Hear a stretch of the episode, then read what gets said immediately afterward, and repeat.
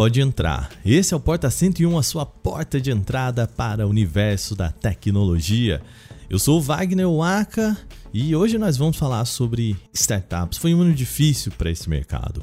As startups foram aquela marola de demissões que precederam os cortes gigantes das big techs. O que aconteceu com as empresas menores, antes apontadas como as grandes inovadoras do nosso setor? Bom, quem vai me ajudar a responder isso é Luiz Otero, que é diretor executivo da Associação Brasileira de Startups, AB Startups. Ele vai falar o que aconteceu nesse ano e qual que é as perspectivas para 2023.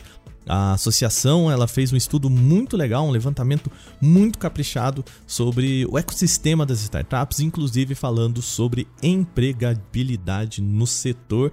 Então é esse o tema de hoje no nosso Porta 101. Começa o nosso programa dessa semana.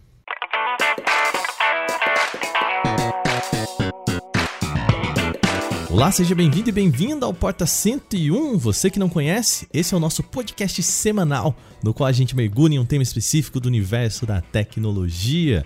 Se você está aqui em busca de notícias diárias também em podcast, a gente tem o nosso outro feed, lá o podcast Canaltech. De terça a sábado temos as notícias mais importantes do seu dia, do universo da tecnologia no feed. Vai lá, segue a gente, vou deixar tudo aqui na descrição do nosso podcast, tá bom? Outro recado rápido é para você fã de Canaltech aí. Sabia que você pode participar de um clube exclusivo para quem gosta de verdade da gente? É o nosso clube de canais lá no YouTube. Você pode ter acesso a cenas de bastidores, de gravações, acompanhar o que estamos produzindo por lá, também votar em algumas coisas, ter badges exclusivas nos comentários, wallpaper e tudo mais. Isso por apenas R$ 4,99 por mês é muito barato, muito tranquilo, tá bom? Então vai lá mostrar que você também é um super fã do Canaltech. Link tá aqui na descrição do nosso programa. Durante todo o ano, no podcast Canaltech, a gente falou sobre as dificuldades do setor de startups. Muitas empresas, algumas maiores, outras menores, demitiram o que a gente chamou dos layoffs desse ano. Foi um momento difícil para o mercado, bastantes demissões e a gente quer entender o que aconteceu e o que, que vai acontecer para esse setor. E é por isso que eu vou bater um papo agora com o Luiz Otero, que é diretor executivo da Associação Brasileira de Startups.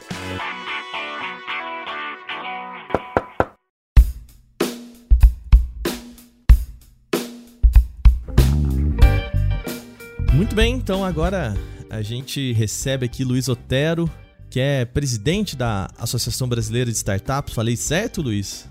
Não, eu sou o diretor executivo. Diretor a gente tem um presidente, uhum. que é o Felipe Matos, e eu cuido aqui da, parte executiva. Sou o líder da parte executiva da B Startups. Perfeito. Seja bem-vindo ao nosso Porta 101 por aqui. É um prazer receber você aqui. Vamos falar então, né, de startups, né? Esse Cara, é, é, engraçado porque eu vou confessar uma coisa para você aqui na gravação que eu não te falei antes desse, desse, dessa gravação, que é o meu TCC foi em startups, né? Meu TCC de faculdade aí que não é de hoje, né?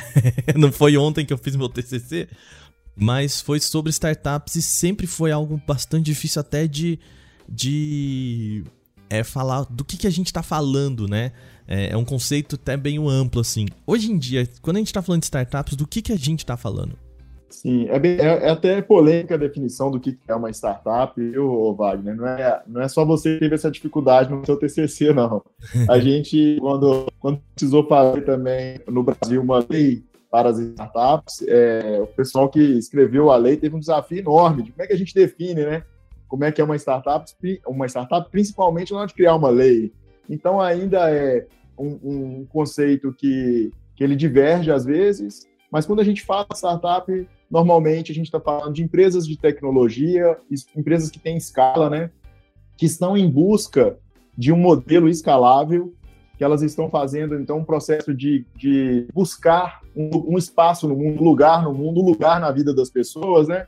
E elas são elas têm possibilidade de se acharem uma solução para um problema real num grande mercado de terem uma escala muito grande. Então, normalmente, estou falando dessas empresas nascentes que estão tentando, fazendo esse exercício de descoberta do seu lugar no mundo Então, basicamente, a gente está falando dessas empresas. Muito bem. Bom, a Associação Brasileira de Startups é, lançou agora um mapeamento do ecossistema né, de 2022 e que a gente vai falar um pouquinho sobre isso mais. É, é muito importante até porque esse ano foi um ano movimentado né, um ano conturbado aí para de muita mudança dentro do cenário das startups, né? A gente falou durante isso é, no podcast Canaltech durante o ano todo, mas eu queria que você falasse um pouquinho, então vamos falar sobre esse mapeamento, né?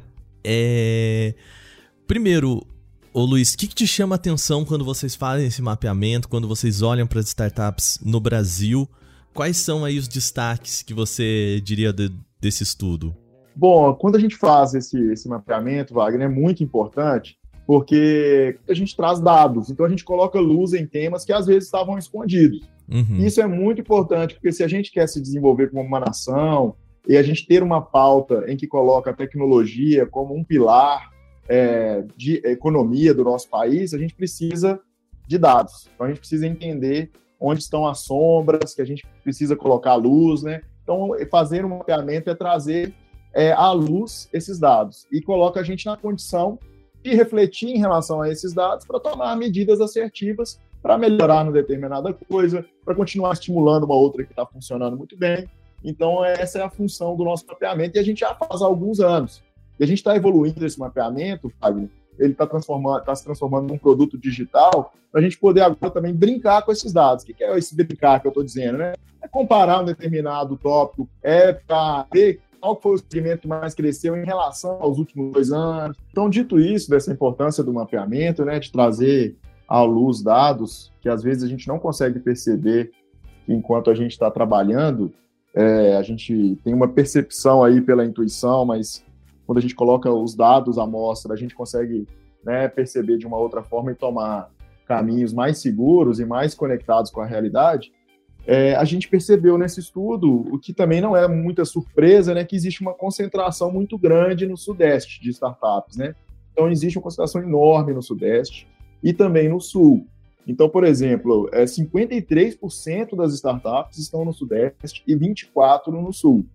É, se a gente então, pegar, então, que, né? cara, né? é metade no Sudeste, se a gente somar com o Sul, então, três quartos tá nesse, nesse eixo, né? Exatamente. O que, que isso nos mostra, né, Wagner? Mostra que a gente precisa desenvolver as outras regiões, regiões do Brasil. Existem comunidades de startups nessas regiões. E a B Startups, por exemplo, é um dos players que incentiva, dá apoio, treinamento, presença física é, em outras regiões do Brasil para que a gente tenha estudos que mostrem um resultado diferente nos próximos anos, né? Eu acho que um dos, dos pontos é, se eu puder aqui até, até puxar um, um dado que me pareceu bem interessante aqui, é, o Luiz, é, sobre a, a quantidade né, da, de anos que, que a gente tem uma startups aqui no Brasil, porque a, a ideia que a gente tem é sempre aquele, aquele negócio, né? Ah, a maioria das startups não passam de dois anos, né? É um, acho que quase um mito que a gente vê aí do, desses dados, né? Olhando para cá pro, estudo que vocês fizeram, 20% das empresas têm mais de 5 anos, né? O que é bem interessante, né? Mostra uma certa maturidade do setor, eu diria. É, mostra uma. Pra, assim, a gente. Vamos refletir em relação ao dado, né? Uhum. É, mostra que, que existe uma, uma, uma resiliência aí desse período, porque o período em que uma empresa é startup é um período muito desafiador, né? Ela está se validando no mercado, ela está buscando seu lugar ao sol vamos dizer assim. Então, mostra uma certa resiliência de 20%, né? E, e, um comportamento que a gente escuta muito falar, né? Que até os dois anos são bem desafiadores. Ele continua mostrando isso aqui para a gente de uma certa forma também. Quase 50% aí são startups de dois anos, né?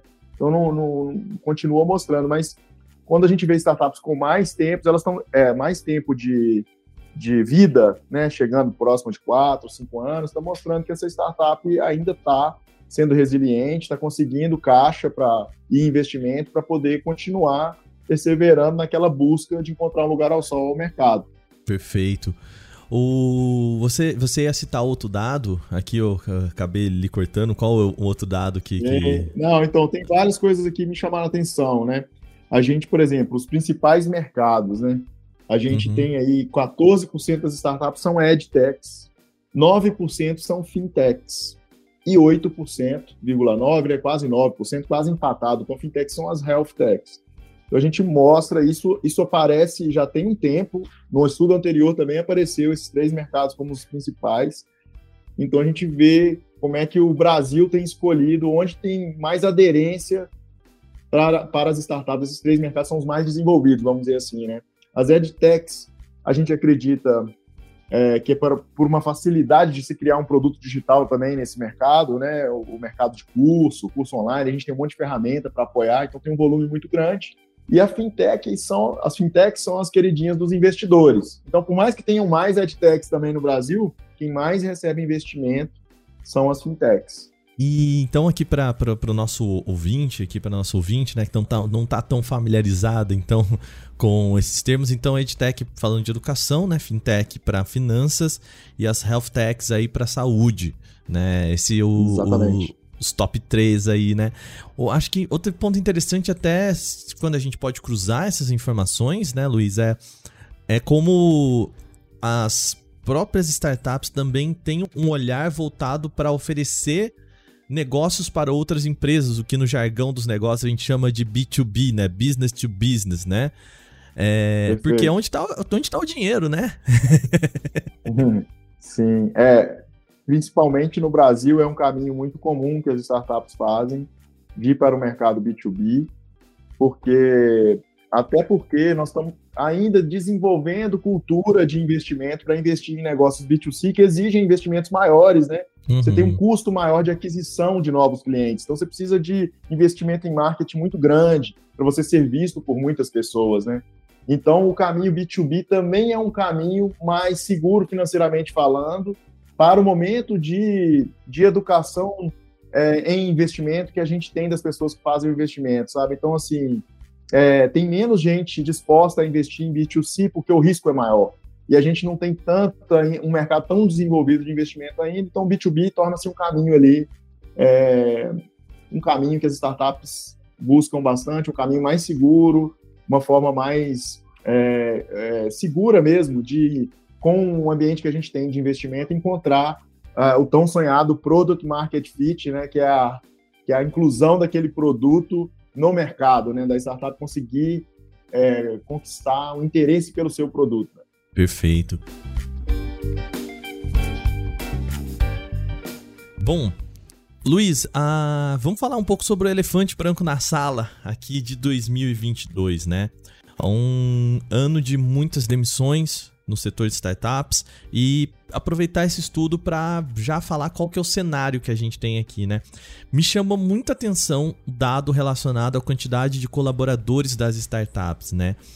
E de entender, portanto, que startup seja uma empresa início da sua estruturação, não vamos pensar que a startup ela vai ter mais de 100 funcionários, né? Assim, pela lógica do que a gente está falando aqui, não faz sentido, né? O estudo apontou a média de 16 colaboradores por startup, né? Uma startup média aqui no Brasil, portanto, tem ali 16 colaboradores, né? Mas grande parte ainda entre 1 e 5. Os números, esses números mudaram com essa movimentação que a gente teve esse ano, com esse é, desafio da, das demissões em massa, né? Dos chamados layoffs no universo da startup?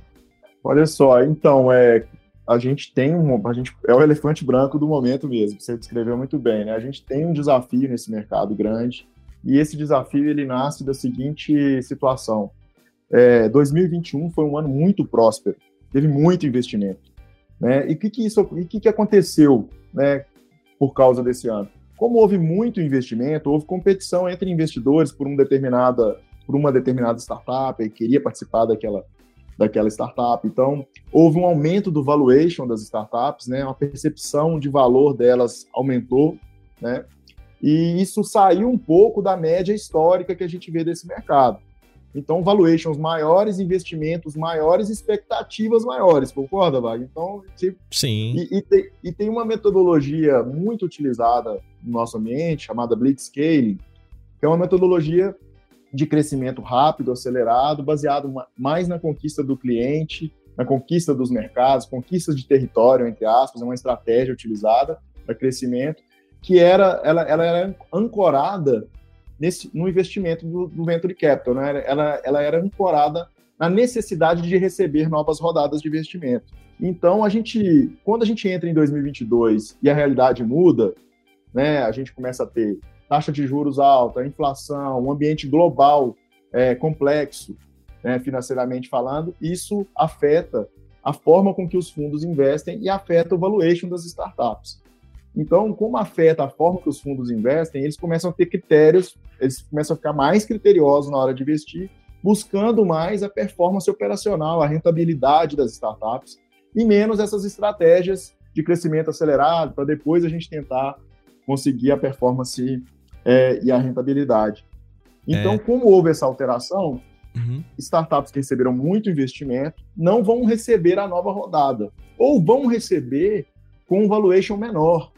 Então, elas não querem receber também, porque elas acreditam que podem, podem se valorizar, querem mais tempo para receber essa nova rodada de investimento. Isso fez, fez com que as startups buscassem rentabilidade, proteger seu caixa, gastar menos, e aí a consequência disso foram as demissões. Uhum.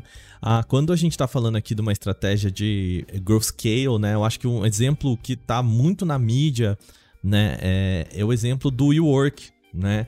Ah, eu falo muito isso porque a gente teve série, teve podcast, né? Esse ano foi um ano que se falou muito sobre esse caso, né?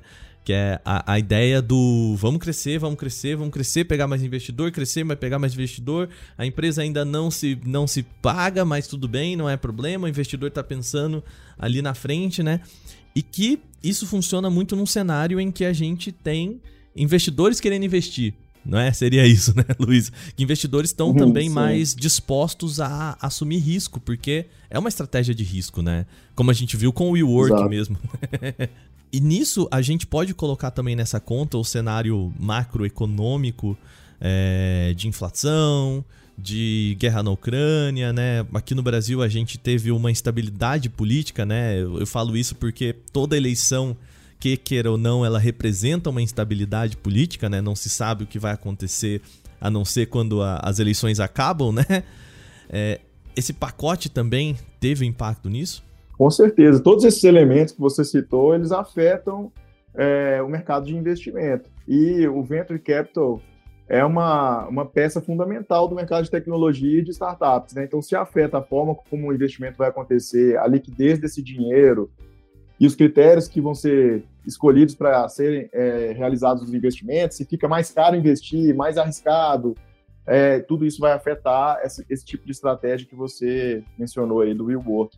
Mas é importante a gente lembrar também, Wagner, que existem muitos cases de sucesso, né? Senão os investidores também não colocariam dinheiro nessas estratégias. Então, é porque quando o cenário muda, as coisas ficam mais difíceis, as empresas têm que mudar as estratégias delas de contratação, é, e às vezes acontecem demissões. A gente, a gente quer também crucificar, vamos dizer assim, a estratégia que elas utilizaram, mas a gente sabe que, que ela, a gente também tem, né, é uma estratégia que, que ajudou empresas né, ficarem muito grandes e é uma estratégia que funcionou muito bem, por isso o interesse de se investir também nesse tipo de estratégia, mas que no cenário onde a gente tem inflação alta, juros altos, é, muda um pouco a forma de investir, fica menos disponível esse, esse dinheiro para se investir nesse risco, então altera um pouco o que, a startup, o empreendedor ali à frente da startup tem que fazer, né? Ah, falando em investimento, uma das abas aqui do, do estudo, inclusive parabéns pelo estudo, porque eu acho que ele tá um estudo bem completo, assim, é tão difícil a gente é, acompanhar dados tão abertos assim e tão, tão minuciosos, então parabéns, deixar aqui bem claro. Uh, em termos de investimento, é, é interessante ver, eu acho que dois pontos aqui, né? O primeiro, a, um resquício do que você falou ali no começo do, do nosso episódio, que é quando que essas empresas receberam os investimentos, né? Então, a gente vê que quase 80% ali, se a gente somar o, o, os dados aqui, foram investimentos feitos nos últimos dois anos, né? Ou no, no último ano, ou no, em 2021 ou em 2020, em 2020, né?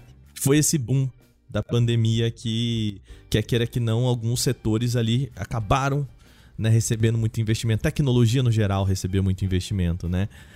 80%, né? É, é um número bastante significativo, né? De como é, o mercado jogou dinheiro nisso aí no, nesses últimos dois anos, né? Sim, é muito significativo e esse, a, esse, esse boom que houve na pandemia, né? ela forçou o desenvolvimento de vários mercados. Por exemplo, pode ver mais claro o mercado da saúde. Era uhum. proibido, por exemplo, uma consulta por telemedicina, né? Hoje a gente não imagina o mercado da saúde sem a telemedicina. Hoje é quase uma commodity, né? Todo mundo tem uma telemedicina. Todos os players quase desse mercado. Então, ela forçou, é, a pandemia forçou o desenvolvimento de vários mercados. Alguns de uma forma mais clara, igual citei o exemplo de saúde, outros de uma forma menos clara, mas todos os mercados foram modificados. E uma mensagem foi enviada: ó, a tecnologia é o caminho. A tecnologia vai ser presente cada vez mais nas nossas vidas. Então, essa mensagem foi enviada dessa forma, os mercados começaram a, a, a, se movimentar desse jeito, as novas peças foram organizadas, valorizando muito a presença de tecnologia e, consequentemente, startups que trabalhavam mudando os modelos, mudando as formas a gente se relacionar, foram valorizadas e houve aquele boom que a gente falou de 2021, que também contribui bastante para esse número, né? Porque é um ponto muito fora da curva o ano de 2021. Então, é, houve um, um, um volume muito grande de investimentos também em 2021, o que faz com que boa parte aí do, do investimento realizado seja, seja realizado nesse ano, né? Tenha sido realizado nesse ano. É, nesse sentido, é, Luiz, a, conversando com alguns é, investidores ou até economistas, assim, eu, eu tenho feito essa pergunta de é, você acha que a, a, estratégia da pandemia foi uma estratégia errada? Portanto, assim, o investimento de que a, a, falta de visão da, dessas empresas ou de investidores de entender que a pandemia era um ponto fora da curva? Que a impressão que tem pra gente é de que é, o pessoal falou: não, vamos contratar mais, vamos, vamos é, colocar mais gente aqui, mas sabendo que no momento em que a gente saísse da pandemia, esse cenário não ia se sustentar, né? A gente estava falando ali do momento muito fora da curva, né? De, por exemplo, é, empresas como Netflix ou Microsoft com uma demanda muito grande naquele momento e tudo mais. E, e contratando e investindo e tudo mais, né? É, não foi um, um, momento assim que talvez esses investidores tiveram um olhar exagerado sobre o potencial daquele momento? Olha, é, agora que assim a obra está pronta, né? A gente pode profeta do passado, né? é, a gente pode fazer algumas reflexões. Eu acho muito, muito né, é legal da, a gente fazer esse tipo de leitura.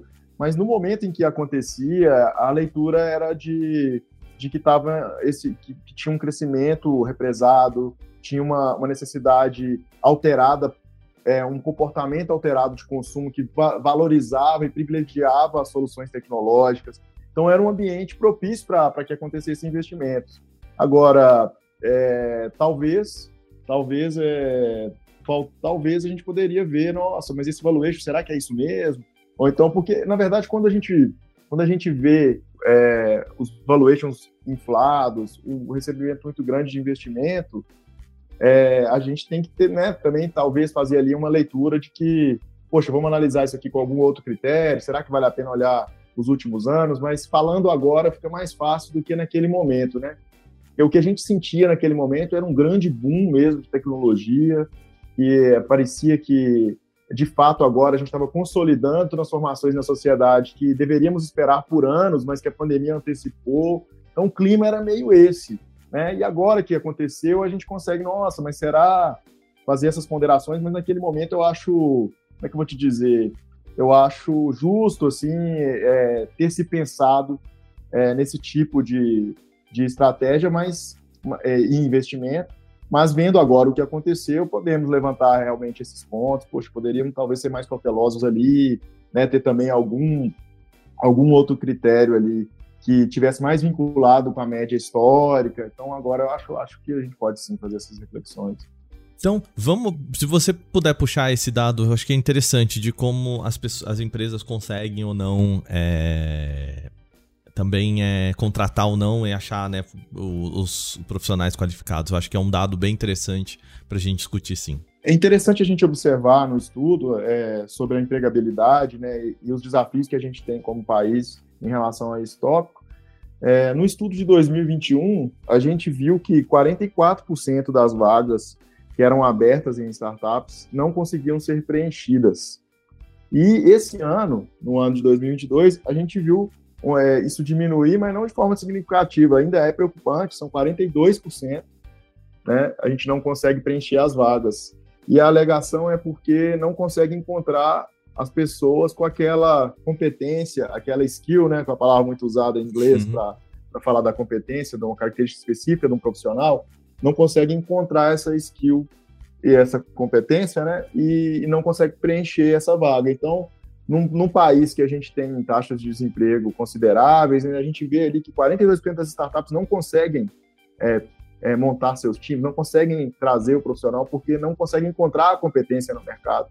É um dado interessante da gente aqui é, mencionar para a gente também é, conseguir fechar esse gap, né? fechar esse, essa deficiência do nosso país, mas é, várias coisas a gente acredita que, que, que também contribuem para esse dado. Né? A gente hoje tem uma disputa também global por talento, é, então né? a gente tem que ficar atento com isso. Né? A gente é, também tem questões de formação, né? Pode falar. É, até nessa questão da disputa global, né? A gente tem visto muito. Uh, fizemos aqui um, um, podcast no Porta 101 falando sobre as oportunidades do setor de TI, né? Que é outra, é outra questão que, que se tem muito que a gente fala que, olha, vai para o setor de TI, é um setor que está muito aquecido, tem um gap aí de, de mão de obra, né? Tem essa dificuldade que você falou de, de encontrar pessoas com as habilidades necessárias. E um dos pontos exatamente é porque as empresas lá fora pagam em dólar, né? e, e por mais que um salário não tão bom seja pago em dólar, ele ainda é um salário não tão bom multiplicado por 5, né? Nesse papo com a, a, as startups, né, aí fora um pouco desse estudo, mas a experiência que você tem conversando com é, essas empresas, enfim, os fundadores, é, de fato, vê-se essa, digamos aí, essa fuga de, de profissionais?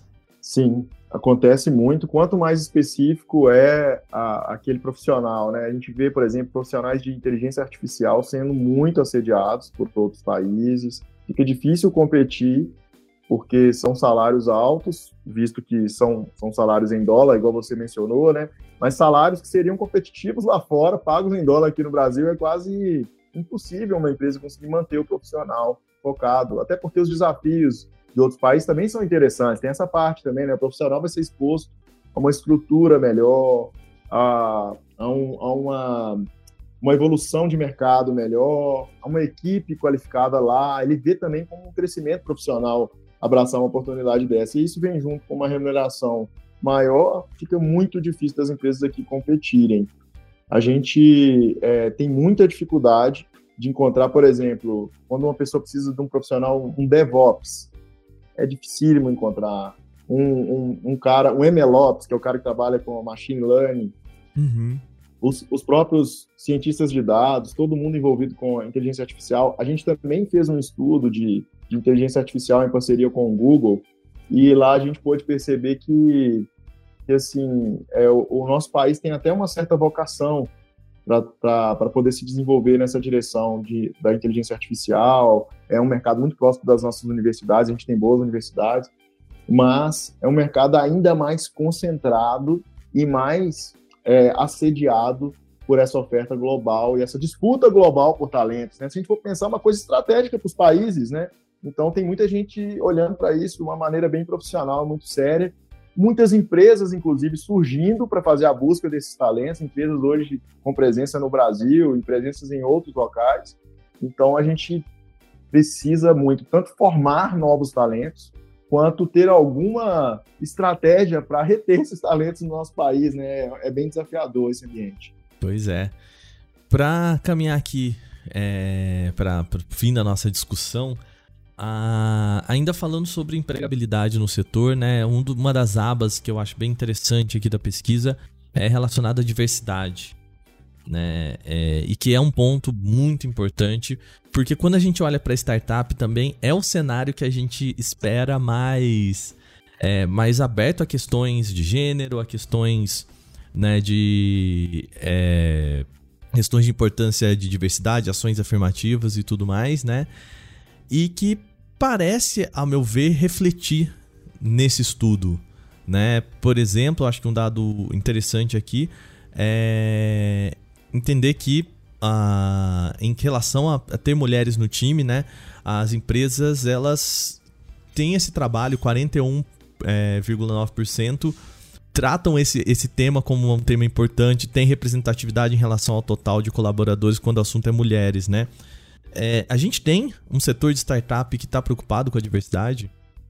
Olha, o tema da diversidade é um tema que ele já chama a atenção dos fundos, ele já chama a atenção das grandes empresas, e a gente sabe que a prosperidade de um negócio passa pelo investimento em diversidade.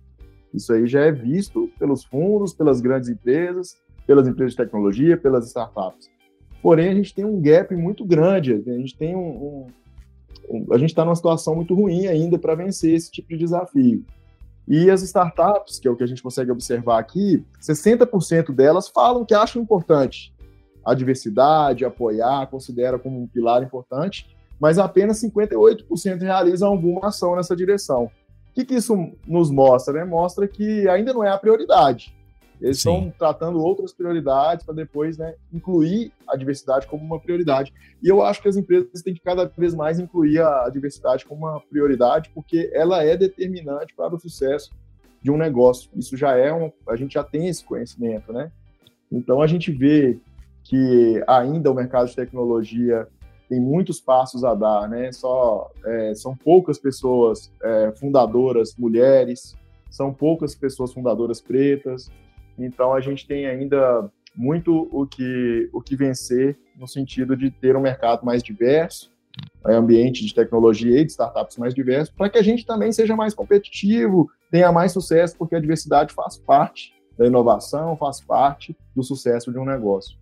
Sim, é, é essa triangulação, né, mostra bem interessante, né?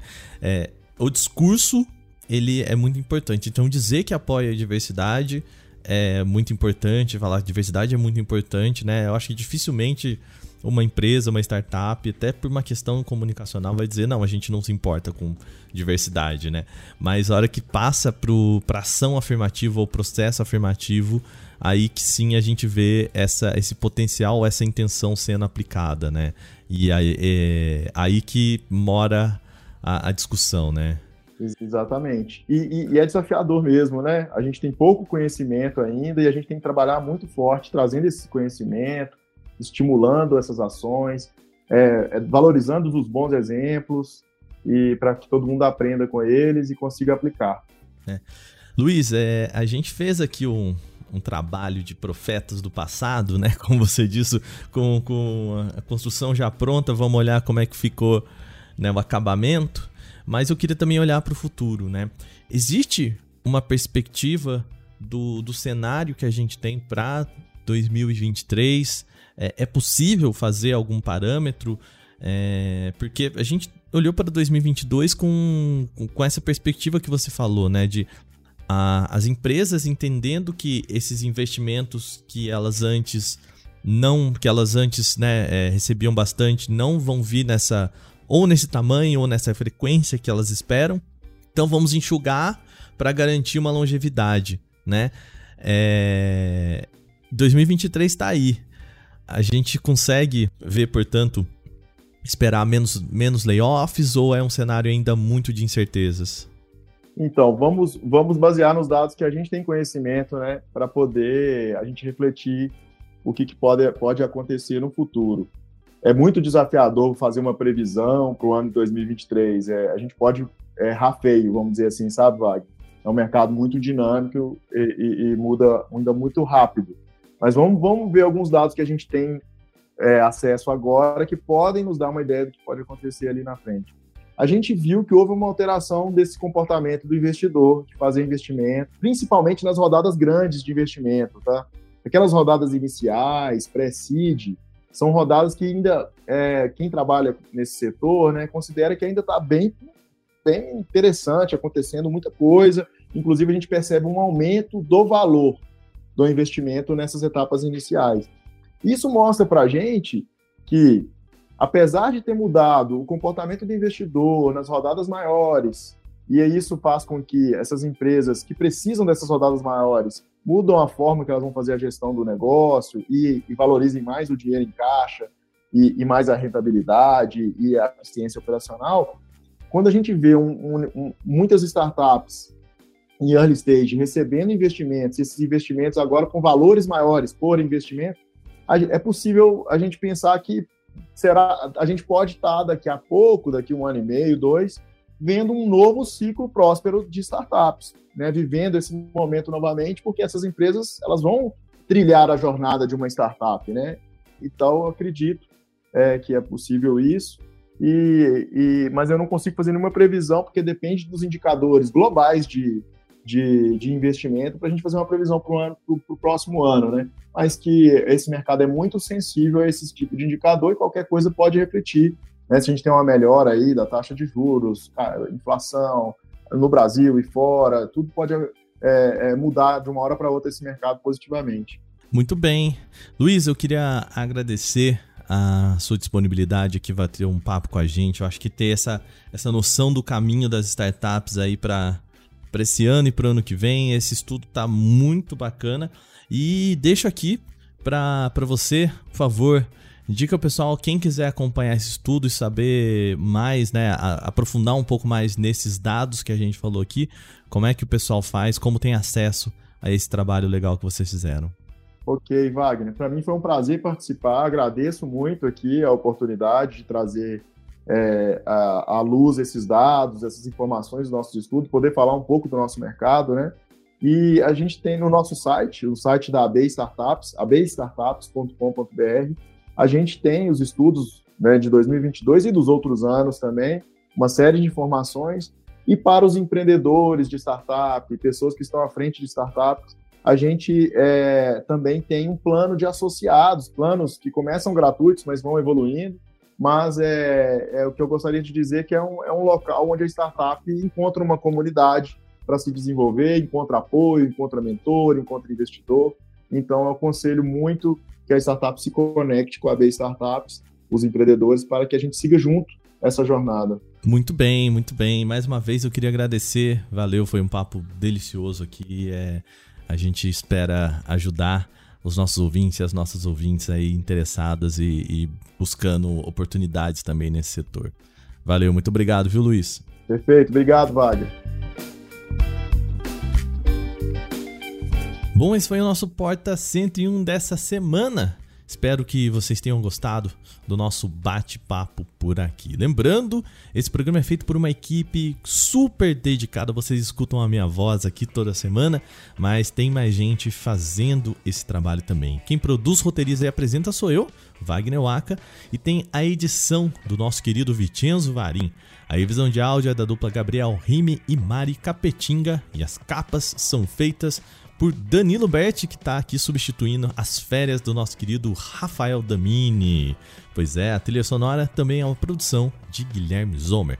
A gente fica por aqui, segunda que vem tem mais no Porta 101, mas se você quiser mais podcast, segue a gente lá no vídeo do podcast Canaltech, que aqui tem programa todo dia.